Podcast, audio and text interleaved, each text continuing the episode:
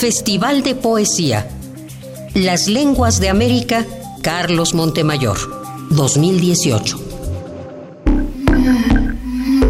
Hubert Matiwa, Pueblos de la Montaña de Guerrero, poeta Mepa. Hay cosas que el lenguaje no te alcanza, pues, ¿no? Para decir lo que quieres decir, no, no alcanza.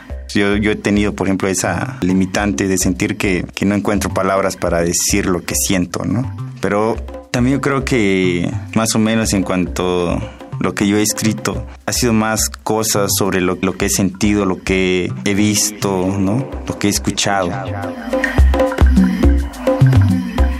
La historia es que el hecho de que el pueblo Mepa esté hasta la montaña de Guerrero, y justo Guerrero, la parte más montañosa, pues, ¿no? De Guerrero. Es una, es una consecuencia histórica de un pueblo que se reivindicó durante muchos procesos, ¿no? Los antiguos Yopes, todo Guerrero, era asentamiento mepa antes, pero llegó hasta la montaña, ¿no? Y eso justo ha afectado mucho en el proceso de la reivindicación porque la lengua mepa fue borrada de la historia durante un tiempo, hasta que los maestros vuelven a reivindicar como mepa, como lengua, como identidad, como territorio. Y entonces, el hecho de que yo esté en, un evento como el Festival de las Lenguas de América, yo creo que, que me da gusto que no es Uber el que va a estar ahí, sino que es esa manera que me gustaría que se conociera, que la gente se preguntara sobre el pueblo Mepa. La pregunta fundamental ahí es quiénes son los Mepa.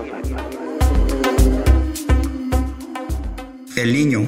Vinieron a buscarlo en el pueblo porque no había para dónde darle y atorarle con los contras. Se hacía costumbre ver a los opilotes carroñar en las mojoneras, bajar los ayates de las redilas y esculcarlas en aguas buscando carne. Él dejó sus canicas en la cuarta del rombo, en la raya con barrones de nostalgia, dejó los peces multicolores con los sueños de la noche y dejó entre los cafetales, los columpios colgados donde se mece la miseria en sus huesos, fue creciendo el llanto de sus amiguitas, las niñas de Maruzzi, que pedían oído al polvo y a las piedras para que no se lo llevaran. Lo encapucharon con escamas de la tarde y le colgaron un cuerno de chivo, tres rosarios del ojo de venado y se dispuso a cazar hombres y a sentar la muerte en su mesa.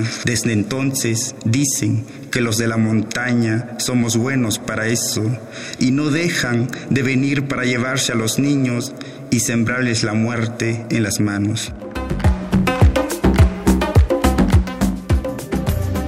Festival de Poesía. Las Lenguas de América, Carlos Montemayor, 2018.